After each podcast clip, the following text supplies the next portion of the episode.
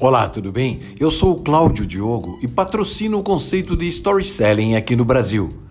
Por causa do meu último podcast, eu recebi muitas mensagens pelas redes sociais quando ousei e contei uma versão própria da história da cigarra e da formiga, onde a minha formiga acabava profissionalizando a sua paixão potencializando suas principais habilidades e extraindo de si mesma o sucesso mesmo sendo diferente das formigas. Olha, muita gente gostou da mensagem, mas principalmente enalteceram a forma como eu fiz isso, com uma história.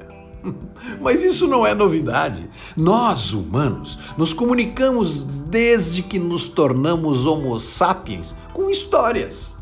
E histórias, como a que eu contei no último podcast, são usadas desde o século XVII pelo escritor francês La Fontaine, que ficou célebre com as suas fábulas. A fábula, a fábula é uma da é uma história imaginária da qual sempre você tira uma mensagem. Uma história quase sempre curta, com personagens animais ou, ou não, né? E, e uma lição de moral no início ou no fim. Elas servem como referências para passar um ensinamento, ou uma mensagem, ou também criticar uma pessoa ou a própria sociedade. O La Fontaine escreveu mais de 200 delas. E olha, elas são usadas até hoje como instrumento de educação e mensagem. Lembre comigo. Imagine como ia ser difícil, como é difícil, né, aos pais explicarem aos seus filhos a importância da verdade. Para facilitar isso, o que eles fazem? Eles contam a história do Pinóquio para explicar que as crianças não devem se afastar dos seus pais sem avisar e também contar os perigos disso tudo, eles contam a história do Chapeuzinho Vermelho.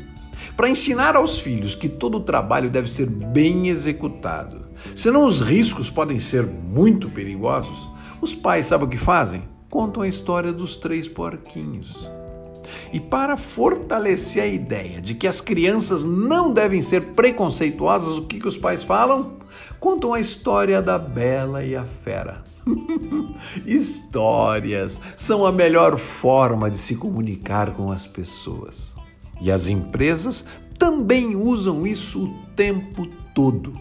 Hoje elas não se apoiam só num slogan cativante, numa campanha de web, de redes sociais. Elas fortalecem a sua, a sua história como uma estratégia para crescimento futuro. Lembre bem, se eu pedir para você me falar alguma coisa sobre um grande parque de entretenimento muito famoso que fica na Flórida, você com certeza vai fazer isso contando uma história de alguém que alguém te contou sobre esse parque. É a linha mais moderna do marketing, o storytelling. O papel das empresas modernas é dar aos clientes uma história para eles contarem sobre você. Meu amigo ouvinte destes podcasts empresário, aí vai minha pergunta para te provocar. Qual história, nesse momento, as pessoas estão contando sobre a sua empresa, hein? Não esqueça, história é a alma do negócio. E se você tiver com dificuldades em mostrar aos seus clientes que a sua empresa e os seus produtos podem curar as dores deles e ajudá-los a crescer e ganhar mais dinheiro, você precisa mudar o jeito com que fala com eles. e a gente te ajuda a fazer isso. Procure o site www.storyselling.com.br e olha, tudo vai mudar. um forte abraço.